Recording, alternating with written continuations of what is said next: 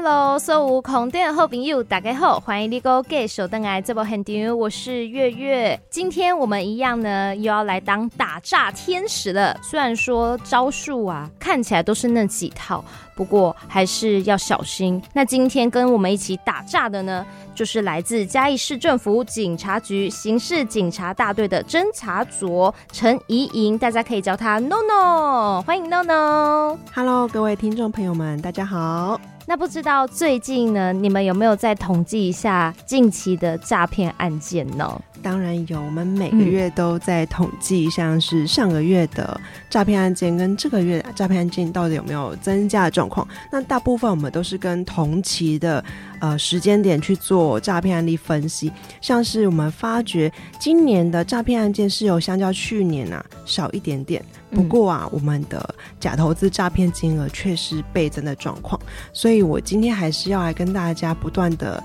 耳提面命关于假投资的诈骗手法。所以今年竟然增加了，是今年的案件数是下降的，嗯、可是财损金额是增加的。往年啊，像是未满二十岁，其实是比较少会有一些假投资的诈骗手法发生。嗯、那这一次上个月的呃那个分析下来，发现啊，每个年龄层啊都是假投资诈骗手法是第一名哦，除了未满二十岁，所以这个数据对我来说是非常的惊讶。那可能投资这一块，大家会有一些常见的术语，这边就要请 NONO 再跟我们分享一下了。假投资案件的陷阱是什么？还有常见的手法，好吗？好。假投资的话，我们发现被害人目前啊，大部分都是在脸书的广告，或是呃 YouTube，或是很多的那个社群平台上面，都会有看到刊登广告的机会。那诈骗集团就是利用这个广广告刊登的机会啊，然后试出这些利多的讯息，比方说是呃投资标股或稳赚不赔等等的口号。被害人不疑有他，呃，就加入了这个 LINE 的服务专员、客服专员，或是一个投资的。赖群组里面，甚至是 TG 都有可能。嗯，那他们会呃透过这样的方式啊，把这个群组连接或者说这个 App 传送给被害人，告诉被害人依照指示去这个网站注册会员，或是 App 去注册会员等等的方式。我们开通之后，假设被害人有成功入金，当然就是歹徒的一个陷阱。那假设这个被害人他是告诉告诉歹徒说：“哎、我没有钱。”嗯，我没有钱可以做投资，哎，歹徒并不会因为这样子就收手，歹徒会好意的告诉这个被害人说，啊，你没有钱没关系，我这边可以先借你两万元，哦、那贷款的方式吗？对，你赚了钱之后啊，再把钱还我就可以了。哦，现在代操老师或投顾专员可以做到这样子。嗯，所以贷款他可能就要你提供一些个人的讯息，是不是？贷款他是。啊、呃，投顾专员说：“我借你这一笔金额啊，我可以先帮你操作。Uh. 那操作之后，当然账面上会是一个金额倍增的状况，可能短时间内就赚了十几二十万元。那等到啊，这个被害人当然觉得，哎、欸，我是真的有赚哎。那我总是赚了一阵子需要出金，那告诉这个嫌犯说，我需要出金，投顾老师或专员，你可以帮我出金吗？这时候专员就告诉被害人说啊。”可以呀、啊，可是哈，因为我帮你操作这段期间，你需要给我手续费，嗯、那还要需要一笔税金，所以啊，你必须先把我约定的这笔税金啊，啊入到这个账户之后，我才可以出金给你。那手续费通常就稍微比较低一点，但也不少。是哦，他会在那个来回对话中评估说，这个人手头上可能有多少钱，是不是？对，他们还会议价，就比方说一开始他会说，哎、嗯。差不多要两万两千三百五十块。那，那被害人说：“我现在手上真的没有这么多钱，嗯、最后可以变成呃两千五百五十块。无论如何，都希望从你手上骗到一点钱。”对，就是榨干每一分每一秒这样子。是哦，对，好像通常一开始大家都会有警戒心嘛。对，所以在那个诈骗集团开发的 App 啊，或是网站上。一开始他还会先让你吃一些甜头，是，就是让你看到那个数字真的有增加，是，然后引诱你再投入多一点点。是啊，我们发现，假设是有顺利入金的一个被害人，嗯、通常啊，诈骗集团会利用放长线钓大鱼的方式，会出金额一一次、两次、三次，会小额的几万元的出金给这个被害人。嗯、那被害人认为说他是有机会拿回款项的话，自然而然投入的金额越来越高。那例如像这些网站啊，它背后的那个改动的数字是他们自己去修改，对不对？后台当然都是由他们所控制。哦，我们建议听众朋友们，嗯，如果呃有朋友介绍你这个投资管道啊。当然是主动查证。嗯、那不管是网址还是这个 App，我们都直接的丢到网站上去，Google 去搜寻，看看它有没有讨论度，有没有评价。假设它根本在网络上连一点评价都没有，讨论率极低，甚至 App 的评比星数也很少的话，那就有可能是诈骗了。不要贸然的投资了。嗯，了解。有没有哪一些术语是一听就是这个可以合理怀疑是诈骗的？稳赚不赔，保证获利。嗯，小额保本，高报酬。最重要是教大家哦，网友不会教你赚大钱。假设啊，你看到这个投资项目或管道来源是网友，是照片里的帅哥美女，嗯，肯定有诈。所以说，呃，我们对于网络来源的讯息啊，还是要。保持零信任态度，在投资这一块呢，看到稳赚不赔，然后保证获利，保证获利，高报酬，是。还这样的字眼，要再三的小心，然后警觉。好，还有要突然想到要提啊、呃、提醒各位听众朋友是啊，嗯、假设说这个。投资的群组告诉你说，我们如果顺利入金的话，要记得截图啊，联络客服。哦，这一定就是诈骗哦。为什么？因为如果我们呃依照他指示去网站或 App 注册，那他们在后端平台就看得到我们入金的金额啦。为何要以截图的方式来确认呢？他这个目的是要干嘛？一个网站的后端本身没办法看到，是不是？他们可能是不同的操作人员啊，他主要还是要看到入账。哦哦，但因为如果他本来就是那个网站的后端，他应该后面自己就看得到，干嘛还为我们做截图？是。好，那这就是他们的一些伎俩。对，好了解，谢谢 NONO 的补充，这就是假投资诈骗的部分。是。好，那再来就是要讲的是假求职诈骗，对不对？对。这个也算是去年前三名好发。不是前三名，但是它是算呃青年或是中壮年人口会遇到的一个诈骗手法，嗯、因为中高龄长者可能不太会去再另外去求职，所以反而是我们呃社会新鲜人或中壮年人口会遇到的。嗯，那我们遇到的是，他通常啊会告诉我们说要缴交那存折硬件啊，甚至是密码等等的这样子。其实非常的不合理哦。嗯，听众们朋友们想想看哦，电视新闻常看到的人头账户啊，大部分就是这样来的。因为诈骗集团他们可能是在社群平台上面啊，会征求家庭代工，嗯，或是简单轻松工作，那还可以帮我们贷款，而且免手续费这样的贴文来征求我们民众的洽询。那双方当然是以加通讯软体的方式来洽谈嘛。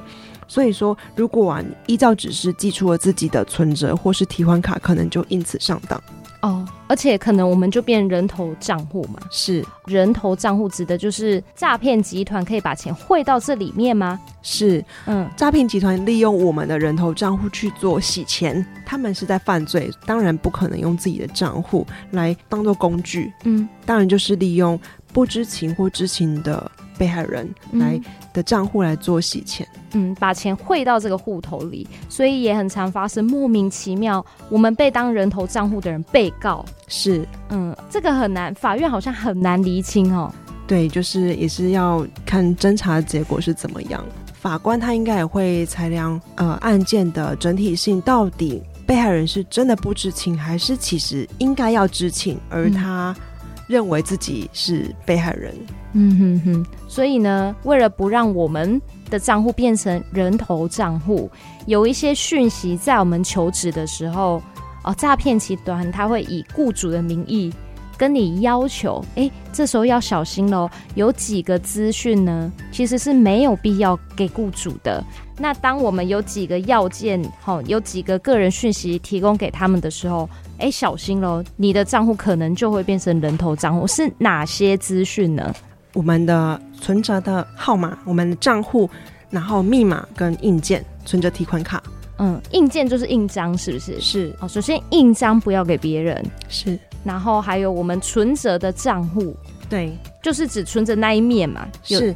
主要是当然是硬件跟密码绝对不能随便的交易，交、嗯、交给第三人。嗯哼，对，印章跟密码绝对不能给别人哦。对，那有的时候会有像例如说我们办信用卡，那会有那个存折的银本。对，嘿，因为我看呃类似相关宣导的留言区啊，哎、欸，的确有人会问说啊，那怎么办？我曾经给过存折银本给人员什么的，哎、欸，只如果只有银本的话，被诈骗的几率是低的。是，但是如果你把印章跟密码加上存折影本一起给，哎、欸，那你就很有可能被诈骗了。是的，嗯，所以这三个东西要守好。是，那我们求职的时候，雇主不会跟我们要这三样东西，绝对不会，绝对不会啊！嗯、要我们的硬件跟密码做什么？对呀、啊，这就很奇怪哈。是，另外啊，因为我这边这想要提醒一下听众啊，这边呢、啊，关于人头账户其实还有个变形的案件啊，哦、就是。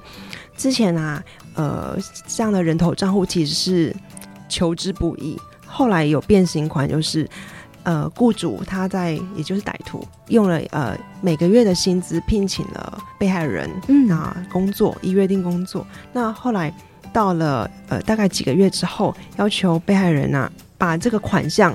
就是我会公司会汇一笔款项到你的户头里面，那你再把这笔户头户头里的钱转给我们当地的合作厂商，哦、用这样的方式来做洗钱。哇，那这样怎么防？好好危险呐、啊！因此，我想呃提醒听众朋友，关于只要涉及我们的账户的金流的流动，就要特别小心，嗯、像是。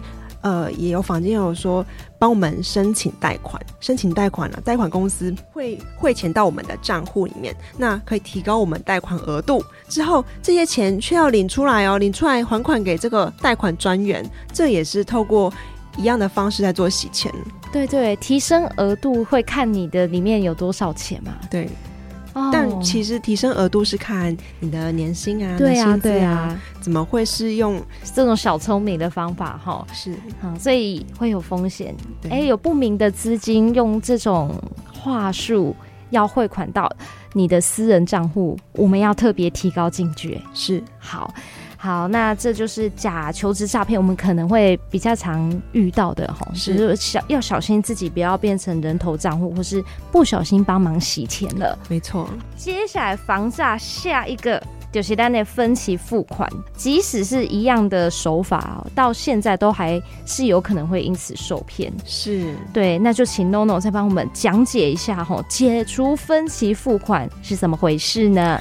解除分期付款，现在大部分是发生在有网购习惯的民众上面。哦，对，他可能是呃购物平台的后台，他被骇客窃取了个资，所以说。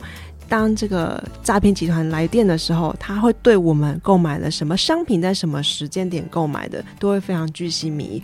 那取信于被害人之后，被害人不疑有他，就会依照指示去操作。因为诈骗集团可能会告诉被害人说：“诶，你在哪一天什么时间点购买了什么什么什么东西，总共花费了八百四十元。但因为我们后台人员那不慎那个帮你们设定成要付十二期，所以啊。”你必须依照我的指示操作，否则啊，这十二个月你都必须要加付八百四十元。被害人一听不得了了，我这个不赶快依照他的建议去做操作，我我这样子扣款下来，这样岂不是得不偿失？嗯，所以他就抓紧被害人这样子的紧张心理，嗯、呃。要求我们去做，不管是实体 ATM 还是网络银行的操作，那导致民众产生一些小额的损失的，大概都是几万元。可是这样的案件是蛮多的。哎、欸，可是他说，哎、欸，你今天帮我做重复扣款了，所以要去 ATM 取消。他的手法会是怎么样？他会要我们到 ATM 依照他的指示去输入一些代码等等的。对，那那个方式就会让我们。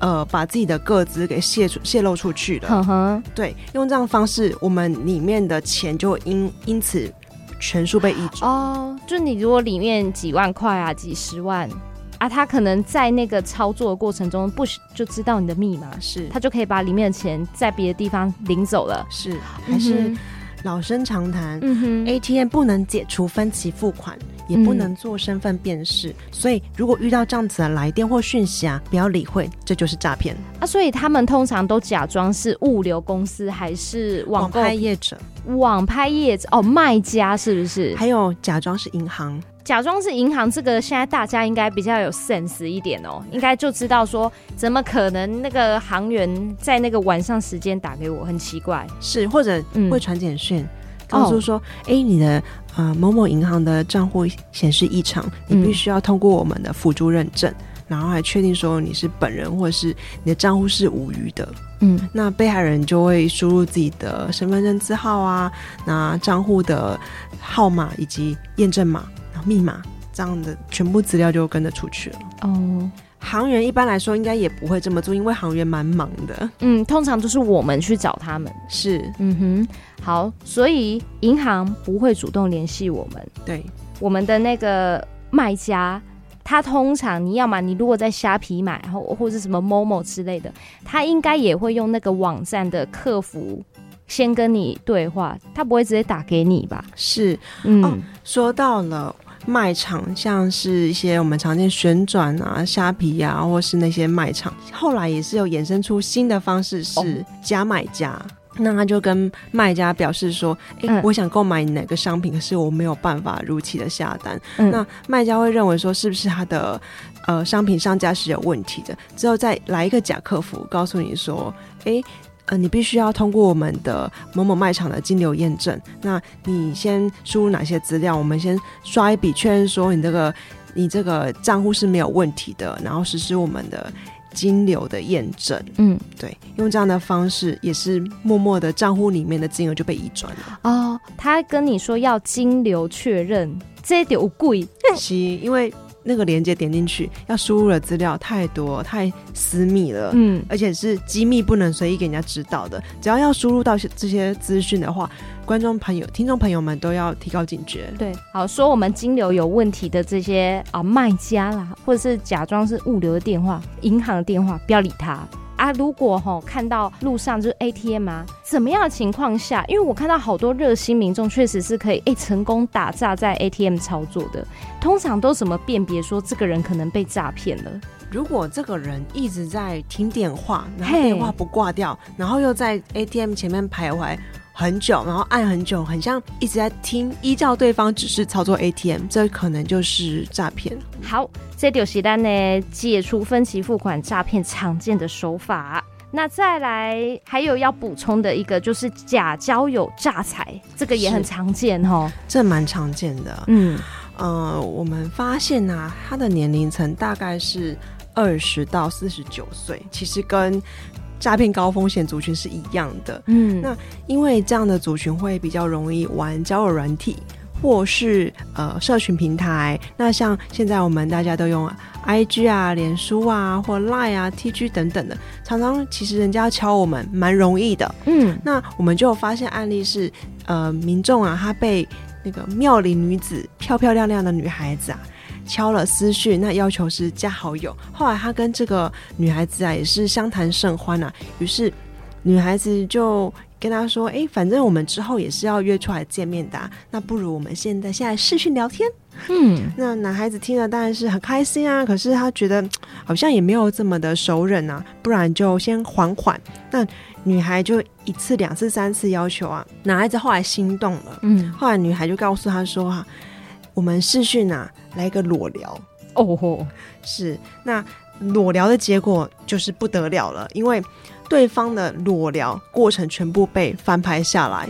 那嗯，挂掉电话，这个女孩子就把讯息、影片传给对方说：“看你这这下子，我劝你啊、呃，明天就立刻给我这十万元，否则我会把这些影片发到你的 IG 所有的朋友的讯息里。”有点敲诈勒索耶，对，所以这个被害人就是这样子被勒索。还有那种在国外的假军官啊，嗯啊，派驻伊拉克的啊，嗯，然后说想要回来啊，是军医。那呃，大部分啊，四五十岁、五六十岁的。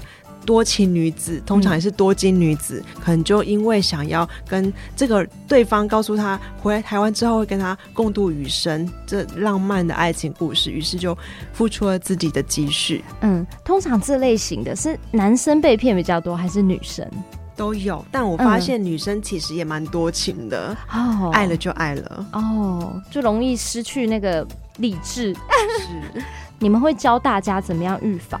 谈心可以，谈钱可疑、啊。嗯哼，八个字。可是像影片就没有啊。裸聊其实要呼吁大家关于这个网络通讯的安全性啊，嗯、现在手机、电脑送修其实都有治安的疑虑，因此奉劝大家关于我们个人的私密的一些影像跟照片啊，尽量是不要用数位的方式来保存下来。那跟对方视讯当然也是以数位的方式做联系啊，我们是建议是不要做这样的尝试哦，就不要拍嘛，对，你就不要有这样刺激的体验。就算是再怎么亲近的人，是哎、欸，也可能会仙人跳你，所以。还是要小心一点，没错，对方很可能本来也不是你熟悉的交友圈，对，那你看到的或是他在他的社群平台发的照片图文，那是可以营造出来的，是。对啊，那不一定是他本人，或者就算是他本人，那个比如说现在连租的房子，就是你住的地方都都可以用骗的啊，你只是租的，或那是他男朋友家，那你也不知道他是单身还是结婚了没，是。那。最后，我还蛮想请 NONO 在呃补充一下，是就是在二月六号的时候，不是有土叙的赈灾吗？对。那我发现，就有人的确是打着灾情的名义，因为台湾人很热情，很多人都默默行善。那最近是不是也有这样的消息呢？最近应该也是有。少数这样的消息，但这边呼吁大家要捐款之前呢、啊，还是要去查证说这个捐款专户到底是不是合法立案的。因为像是我们国家有外交部的正在捐款专户嘛，那坊间也是有像是呃，刚刚月月提到世界展望会或是红十字会啊、慈济基金会等等。无国界医师啊，这些这些都是算比较大众、比较常见的一个合法的捐捐款的管道。建议大家还是以这些大型的捐款基金会为主。我我可以分享，就是有人会在 Twitter 推特上，他也不知道是从哪里找来的哦，不是土叙赈灾的照片哦，可能是某一年过去某一年，然后别的地方的赈灾的照片，然后他发上去以后呢，它上面会有一个连结。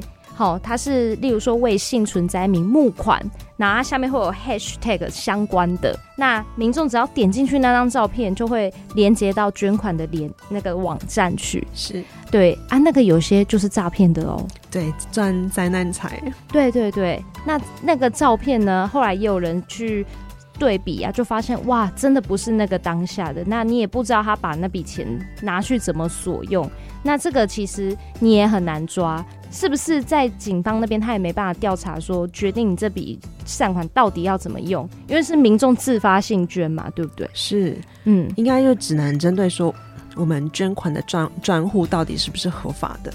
那假设真的是如同我们猜测的，它也许是一个敛财的管道，嗯。那嗯，可能就可以依法去做调查，到底它使用上是不是合法的？嗯，但其实你很难定义，因为是我们自主性的捐款过去，嗯、并不是人家勒索我们，这就是诈骗诈术。嗯嗯，所以呃，在网络上呢，会看到很多有关赈灾的消息，那也许有时候会附上一些捐款的管道，那这种时候呢，我们一定要警戒，然后要小心的求证。是。嗯，那在求证，这是呃，NONO 一直想要呼吁大家的，就是呃，生活中不论遇上什么样的诈骗手法，我们第一步都要先做的就是求证。是，那最后再请 NONO 告诉我们，怎么样要做一个小心求证的动作，好不好？我们遇到任何讯息啊，不管是网络的还是亲友那边听来的。最主要的就是主动查证。嗯，现在人手一机的时代啊，其实网络资讯相当发达。我相信大家只要随手啊，把这些听来的资讯啊，啊、呃，不管是放到趋势科技房价达人上面去做搜寻啊，还是到 Google 上面去做搜寻，应该都可以得到一个你想要的答案。所以，所以我们最主要的是保持着零信任、主动查证的态度。嗯，或是可以问身边的亲友。可也可以问警察吗？可以啊，我们可以拨打反诈骗咨询专线一六五，二十四小时都有人在线为您服务哦。嗯，好的，那希望大家呢可以继续守住自己的荷包。是，那我们每个月呢都会上来当一次大家的防诈小天使，跟大家分享近期有什么新兴的防诈手段啊。好，或是好发的诈骗手法，会再跟大家做一次复习。对，好，那今天非常谢谢 NONO 来到我们的节目现场，多谢你，谢谢月月，谢谢听众朋友。好，我们一起跟大家说再见喽，拜拜，拜拜。